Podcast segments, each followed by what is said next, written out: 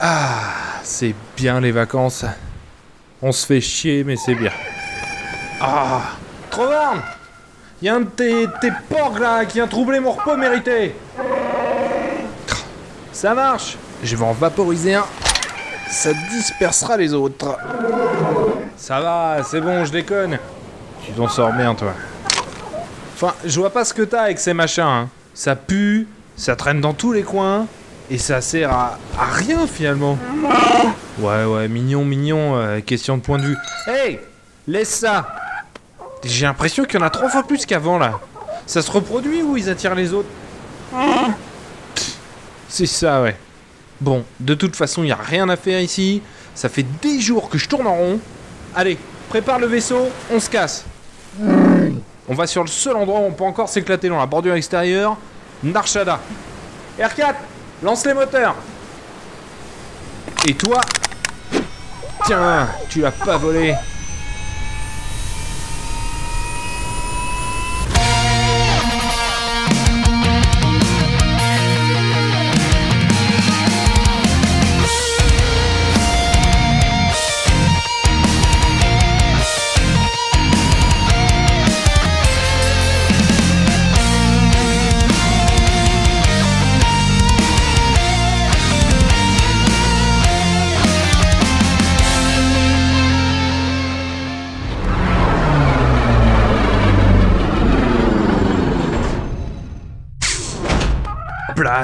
Il y a des porcs dans le vaisseau maintenant R4, rassemble tous les passagers clandestins et fous tout dans un sac. On va faire un tour avec Trovarne.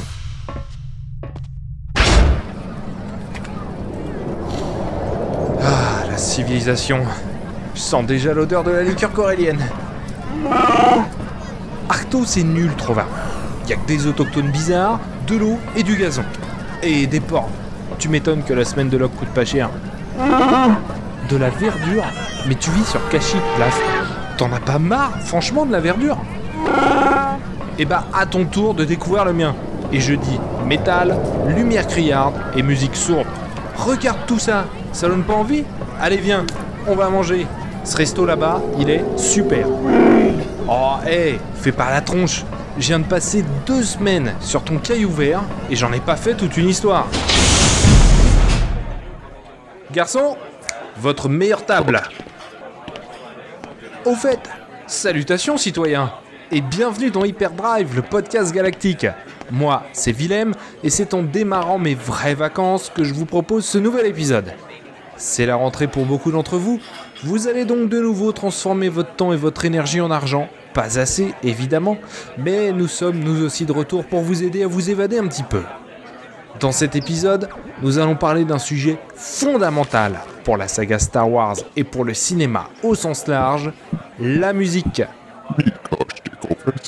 Salutations. Alors, moi je vais prendre...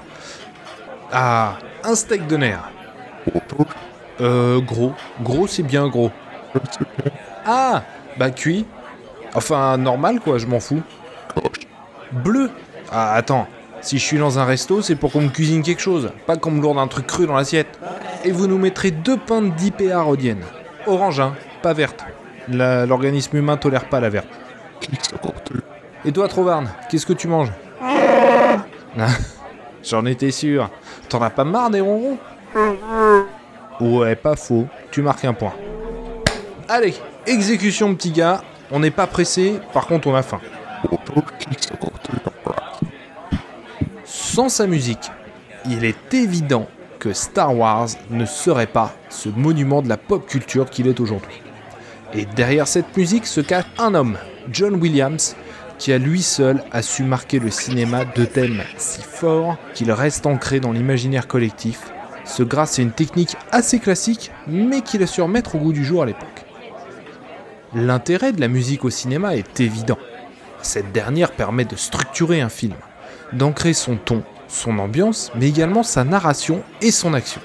C'est fondamental, particulièrement dans la SF. Et pour un projet aux influences très marquées, d'opéra, de western, de films de guerre, et au style tout de même assez contemplatif, comme celui de George Lucas, la musique est un sujet majeur. Mais comme toujours, pour parler de Star Wars, il faut d'abord présenter le contexte de l'époque. À cette époque, les années 70, la science-fiction avait été très fortement marquée par un film 2001 l'Odyssée de l'espace, sorti en 68 et dont Hollywood ne s'était toujours pas remis. Or, dans ce film, la bande originale est avant tout constituée de musique classique déjà existante. C'était la volonté de départ de Kubrick. Mais la MGM, qui produisait le film, lui imposa une musique originale, pour laquelle il embaucha Alex North, qu'il laissa travailler seul, quasiment sans information sur le film, dans son appartement, pour finalement intégrer de la musique non originale dans le montage final de 2001, le tout sans même prévenir le compositeur, qui travailla donc pour rien D'ailleurs, si cela vous intéresse, les 40 minutes de musique originale composées par Alex North pour le film 2001, qui n'ont finalement jamais été utilisées pour le film, ont fini par être enregistrées et éditées en 1993, deux ans après la mort de ce. C'est à écouter, c'est pas inintéressant. L'impact phénoménal du film de Kubrick à l'époque et du choix de la musique, avec notamment le titre Ainsi parlait Zarathustra de Richard Strauss, n'a pas laissé l'industrie indifférente à ce choix, tant chez les producteurs que chez les réalisateurs de l'époque. Stanley Kubrick a beaucoup travaillé ainsi, habillant la musique de son cinéma, comme il l'a fait ensuite dans Barry Lyndon ou Eyes Wide Shut. Cela a ancré la tendance d'utilisation de musique existante dans le cinéma. Parallèlement, une autre tendance s'est dégagée dans les années 60, particulièrement dans le cinéma de science-fiction, l'utilisation de musique électronique qui vit ses grands débuts dans les 60s. La troisième tendance, à savoir la composition originale avec orchestre, est elle considérée à l'époque comme étant en fin de course. Des monuments du genre tels que Jaws, Les Dents de la Mer, relanceront cette mode, mais nous allons y revenir. Les avantages à utiliser de la musique existante, donc non originale dans le cinéma, comme celle de Strauss pour 2001, sont multiples. En premier lieu, ce choix permet de penser sa scène autour d'une musique existante, et non l'inverse. Ainsi, on a une ambiance sonore, un tempo et une dynamique générale. Cela a un impact clair sur la façon dont on va écrire puis tourner la scène, son interprétation, etc. On galvanise la scène en l'articulant autour de la musique. Le second avantage, eh bien, c'est de ne pas avoir à gérer le choix d'un compositeur, le travail d'écriture de la musique, ses arrangements, son enregistrement, etc. Et enfin son intégration dans le film. On gagne beaucoup de temps et pas mal d'argent. Enfin, une musique connue va également générer des sensations, une relation particulière avec le public, une sensation de proximité. De son côté, la musique électronique ou synthétique, qui en était à ses débuts dans les années 60, qui a connu de grandes heures dans la SF de l'époque, a également des avantages. Avant toute chose, écoute moins cher. En effet, nul besoin d'une cinquantaine de musiciens pour composer un orchestre symphonique. On enregistre avec beaucoup moins de personnes, d'autant plus en multipliant les pistes en superposant. John Carpenter, par exemple, qui a beaucoup bossé sur cette musique électronique dans les années 70 et 80, réalisait toutes ses BO lui-même et tout seul. De même, la dynamique SF se fait immédiatement, car il s'agit de sons synthétiques qu'on n'a pas l'habitude d'entendre au quotidien, comme le fameux Theremin qui servait pour le premier générique de Star Trek. L'immersion dans une ambiance SF est donc immédiate, la musique synthétique générant à l'époque une dynamique forcément futuriste. Mais ces deux choix ont également des inconvénients. Utiliser une musique déjà existante n'empêche pas que cette dernière soit utilisée plus tard dans un autre film. Et la musique électronique, elle, va tellement évoluer techniquement, déjà à l'époque, que les morceaux composés peuvent rapidement vieillir à l'oreille. Et il est évident que cette dernière n'aura de toute façon pas la profondeur, l'ampleur et la richesse d'un morceau joué par 56 musiciens. Tout du moins, pas à l'époque. D'ailleurs, George Lucas rejettera immédiatement la musique électronique. Il veut donner une sensation de réalité, de crédibilité à son univers, et estime donc qu'il faut pour cela utiliser de la musique organique, réalisée avec des instruments de musique traditionnels. De même, il veut donner à son film une dimension très épique, ce que la musique classique reste la seule à offrir. Je vais bientôt vous proposer un nouvel épisode sur George Lucas, mais ce qu'il faut bien comprendre, c'est que si ce dernier a conscience de préparer un film de pur soft SF, il n'envisage pas du tout sa production comme telle. Mais c'est un gros sujet et on y reviendra. Donc, George Lucas se tâte. Ah, le service est rapide ici. C'est bien. T'as raison. Attendez, mon brave. On va vous prendre une bouteille de vin. Encore du Nubien ah, Tu veux pas qu'on change un peu? Ok, ok, c'est pas faux. Bon, je te propose un compromis avec une bouteille de... Ah, ah j'avoue, bonne idée. Une bouteille d'Aloumaria, garçon. Rouge. Eh bien, pour votre gouverne, sachez que nous sommes en vacances et que nous ne regardons pas à la dépense. Vous nous mettrez donc le meilleur et le moins cher. Bon appétit à toi, mon pote. Donc, George Lucas hésite encore entre une musique classique composée pour le film et la reprise de titres déjà existants. Il sait que la musique aura une place prépondérante dans son film. D'ailleurs, toutes ces influences culturelles, qui sont la base de son projet Star Wars, proposent une musique tonitruante. Le peplum, le western, l'opéra, le buddy movie, etc. Mais pour son premier montage, il utilisera une musique bah, non originale forcément, assemblant des morceaux de musique classique pour habiller ses scènes et se donner une idée de ce qu'elle pourrait donner. Et c'est un résultat dont il pourrait se contenter dans l'absolu, ne demandant simplement qu'à acheter les droits pour son film. Il se passerait donc d'un compositeur, d'arrangement, d'enregistrement, etc., etc.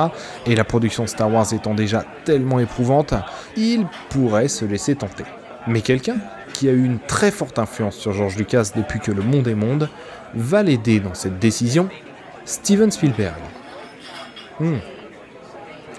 C'est pas mauvais ce légume là. J'ai aucune idée de ce que c'est, mais c'est pas mal. Tu crois? Ça fait légume quand même. Ah, j'ai un doute maintenant. Bref, Steven Spielberg, âgé alors d'à peine 30 ans, venait de frapper fort avec ce qui est encore aujourd'hui considéré comme le tout premier blockbuster de l'histoire du cinéma, Les Dents de la Mer. Dans ce film, chef-d'œuvre, qui offrira malheureusement trois suites plus mauvaises les unes que les autres, se trouve une bande originale composée pour le film qui secoua le public, tant elle ajoutait de la tension dans les scènes d'attaque du requin, qui s'appelait Bruce. Ah, voici notre vin. Trovarne, je laisse ton palais expert le commenter. Restez là, garçon, on vous offre une démo.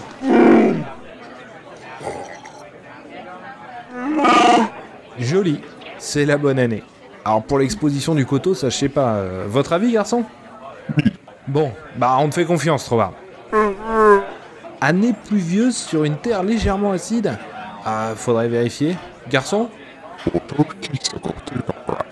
Ah ouais, d'accord. Vous savez rien, quoi. Fruits blancs, rose adoumarienne, boîte Paris clair. Ok, moi je sens même pas le raisin, mais passons. Cueilli à maturité par un droïde. Eh, vous avez vu ça, garçon? Le tout en finissant sa bière en plus. À la tienne, mon pote. Ouais, il est vexé, je crois. La musique de Jaws fut donc décrite et dirigée par un compositeur new-yorkais ayant émigré à Los Angeles, John Williams. Ce dernier est un musicien accompli. Fils d'un percussionniste, il joue de la musique depuis sa plus tendre enfance avec une formation centrée tout d'abord sur le jazz. Son premier instrument était le piano, puis le cuivre. Il arrivera en Californie pour y faire ses études et profitera alors de l'occasion pour composer pour Hollywood, qui, durant les années 60, était en pleine transformation. La nouvelle vague française aura un impact certain, tout comme l'arrivée de la couleur dans les salles et le nouvel Hollywood qui commence à poser ses bases avant de s'envoler dans les années 70. Le premier travail de John Williams pour le cinéma aura lieu en 58, avec la composition de la BO du film Daddio. S'en suivra Because They're Young en 1960. Parallèlement, il travaillera pour la télévision, avec notamment la bande originale de la série Perdue dans l'espace en 65, mais aussi Les Joyeux Naufragés et j'en passe. Son talent commence à être remarqué, et on lui confie un premier projet d'envergure avec un violon sur le toit, comédie musicale avec laquelle il remportera son premier Oscar en 71 à l'âge de 39 ans s'il vous plaît. Parallèlement à cela, il compose. Il a un goût particulier pour les instruments d'orchestre à cordes, ce qui se ressentira sur l'intégralité de son œuvre qui comptera plus de 100 films. Les années 70 lui ouvrent définitivement les portes des grosses productions hollywoodiennes avec le cultissime L'aventure du Poséidon en 72. Adapté du roman de Paul Gallico, c'est l'un des premiers films catastrophes de l'histoire du cinéma à voir absolument. Il travaillera ensuite sur Earthquake, La Tour Infernale, tous les deux en 74. Je passe sur certaines œuvres du compositeur, libre à vous d'aller creuser tout ça, mais son travail est déjà très prolifique à l'époque avec plus de 20 films et il est difficile de tout citer sans en faire une longue liste. Quoi qu'il en soit, c'est cette même année que Spielberg va sortir Sugarland Express, son premier long métrage destiné au cinéma. C'est un film à petit budget, 2 millions de dollars, et il marquera la première collaboration entre Williams et Spielberg.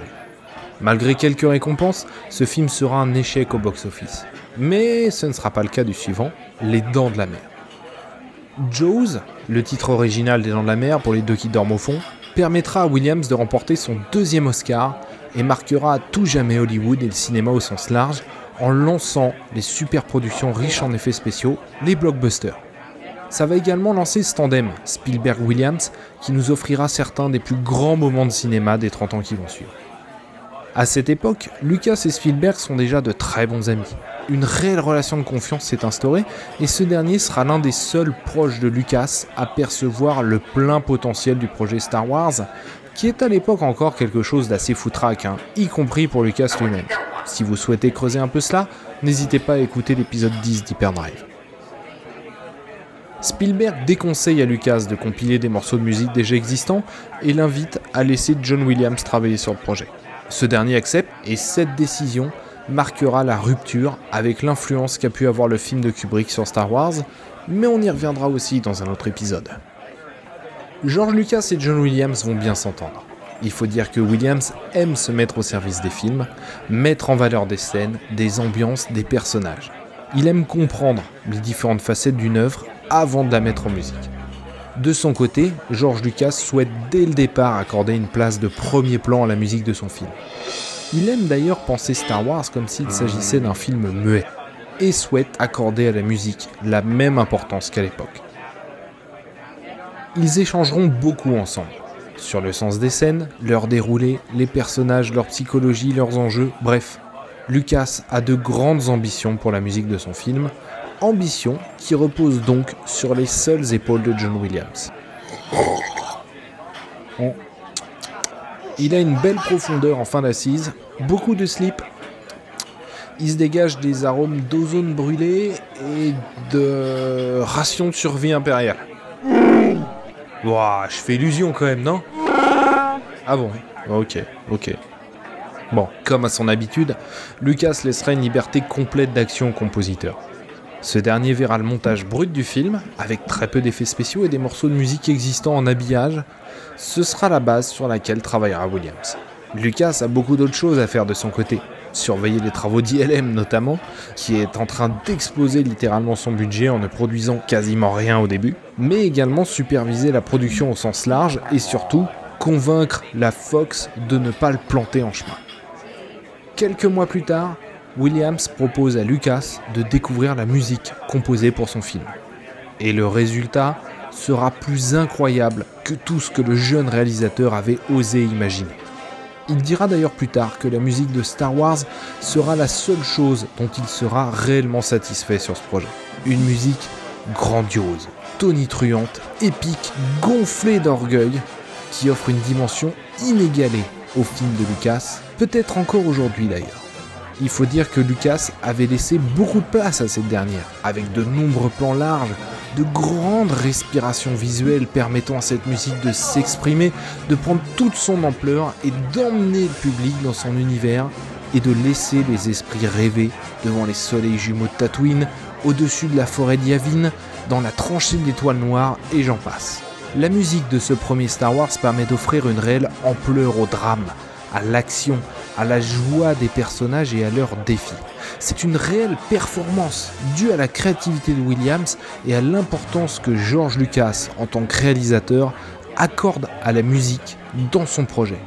C'est un véritable duo, un véritable tandem qui a réussi à créer tout cela. Ce qui fonctionne particulièrement dans Star Wars, c'est le style de Williams, qui a décidé d'intégrer la technique du leitmotiv, à savoir des punchlines sonores caractérisant des personnages ou des actions.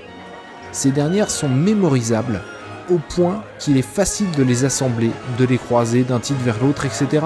Tout comme deux notes de violoncelle suffisent à immédiatement nous faire frémir quant à l'attaque d'un requin. Star Wars se caractérise par sa musique.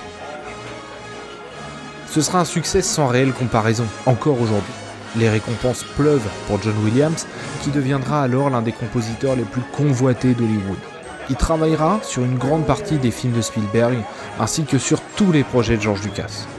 On lui devra alors la plupart des musiques cultes du cinéma des années 80 et 90, Indiana Jones, It il extraterrestre, avec lequel il obtient un Oscar de plus, Superman, Hook, Jurassic Park, la liste de Schindler, JFK, Sleeper, s'il faut sauver le soldat Ryan et j'en passe, et bien évidemment, tous les Star Wars de George Lucas.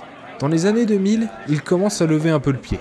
Raisonnablement, puisqu'il nous offrira tout de même 14 bandes originales entre 2000 et 2008, parmi lesquelles la prélogie, mais aussi Minority Report, La guerre des mondes, IA, Arrête-moi si tu peux, les trois premiers Harry Potter, etc. Bien évidemment, les musiques de Star Wars restent encore aujourd'hui la pierre angulaire de sa carrière.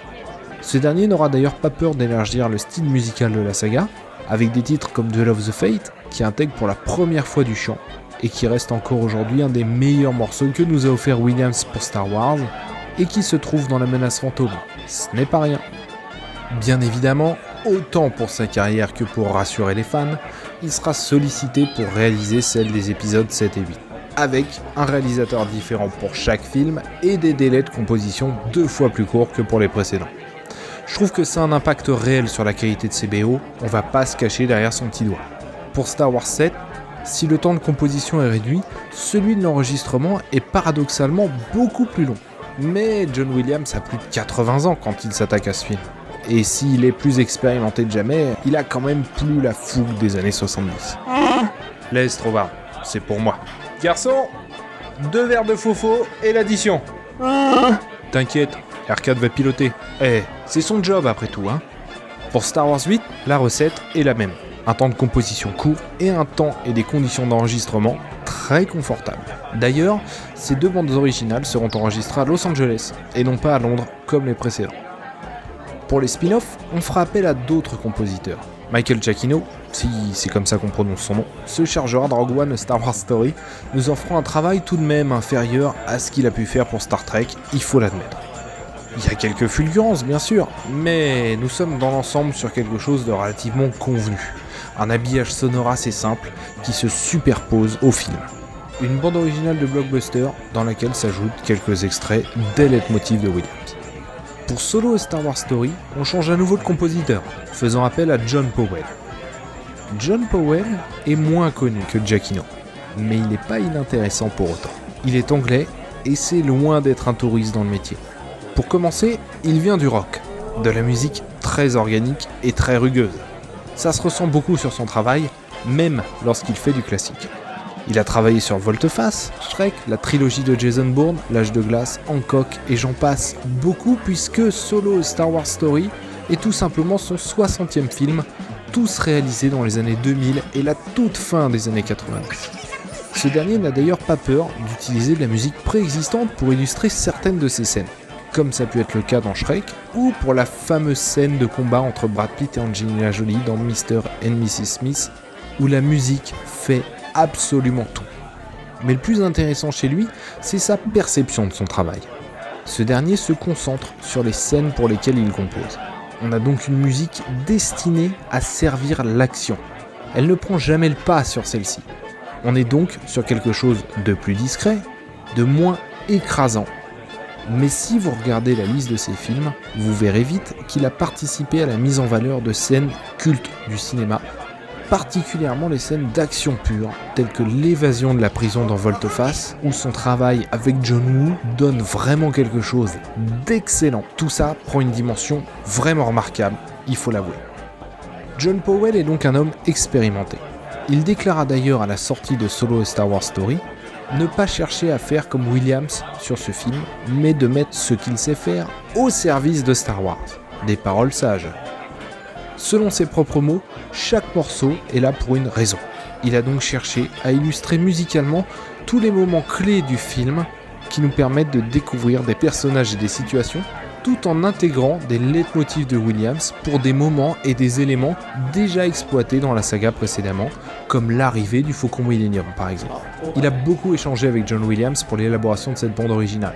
Et si le compositeur légendaire de Star Wars a écrit un morceau sur cette dernière et a bien évidemment influencé certains titres, la touche rock de Powell est également présente, à grand renfort de percussions tribales par exemple. Ça donne une BO très équilibrée. Mais le travail sur la musique de Solo et Star Wars Story souffre tout de même bah, des gros problèmes de production du film. Il y a eu très peu d'informations autour, mais il apparaît clair que certaines musiques présentes dans le film ou dans la bande-annonce ne le sont pas sur le disque. des reshoots, coupes et recoupes du film, sans compter le changement de réalisateur, ont forcément impacté cet aspect du film également. De nombreux coffrets divers et variés en édition prestige ou limitée sont sortis depuis le premier film. A titre personnel, je vous conseille les premiers pressages en vinyle, ce qui reste, pour qui a le matériel qui suit, la meilleure façon d'écouter cette musique. Mais bon, inutile d'être trop puriste, un bon CD fait parfaitement le taf, et il faut une certaine oreille et un bon matériel pour réellement marquer la différence entre le CD et le vinyle. Une anecdote Pour la prélogie, seule la bande originale de La Menace Fantôme est sortie en vinyle. Les épisodes 2 et 3 sont uniquement sortis en CD. Alors faut dire qu'à l'époque c'était un format particulièrement ringard le vinyle et que ça n'intéressait pas grand monde. Aujourd'hui encore, si ce dernier est revenu en force, 50% des gens qui achètent un vinyle ne l'écoutent pas et 10% n'ont même pas de platine pour le faire. Donc la fameuse qualité audio du vinyle tant vanté n'intéresse pas tant de monde que ça, d'autant plus que certains pressages actuels bah, sont en fait réalisés à partir de fichiers numériques de mauvaise qualité. Faites attention à ça d'ailleurs. Certains d'entre vous ont sans doute déjà eu le plaisir d'assister à Star Wars in Concerts, le concert live réalisé par un orchestre symphonique de la BO de Star Wars. J'ai eu l'occasion d'y aller il y a quelques années, c'était présenté par Anthony Daniels himself et c'était vraiment génial. Il paraît que le prix des places a beaucoup augmenté depuis, mais si vous avez l'occasion et que vous avez quelques crédits dans la poche, n'hésitez pas à y aller, c'est vraiment un super moment de musique. Bref, voilà ce qui conclut cet épisode d'Hyperdrive, le podcast galactique. On pourrait continuer pendant des heures sur la musique de Star Wars, mais je vais vous laisser quelques sources très intéressantes à aller creuser sur galaxystarwars.com. Vous pouvez télécharger cet épisode et tous les autres sur unfandesttarwars.com, sur iTunes, sur Deezer, sur Podcast Addict et tous les autres agrégateurs dignes de ce nom. N'hésitez pas à réagir sur le forum Galaxy Star Wars Maintenant qu'on est reparti, je vous donne rendez-vous dans 15 jours. Que la force soit avec vous. À très bientôt. Ouais, on est parti. Mais avant, je vais t'emmener dans un petit casino clandestin dont tu me diras des nouvelles. Prends ton arme quand même, hein.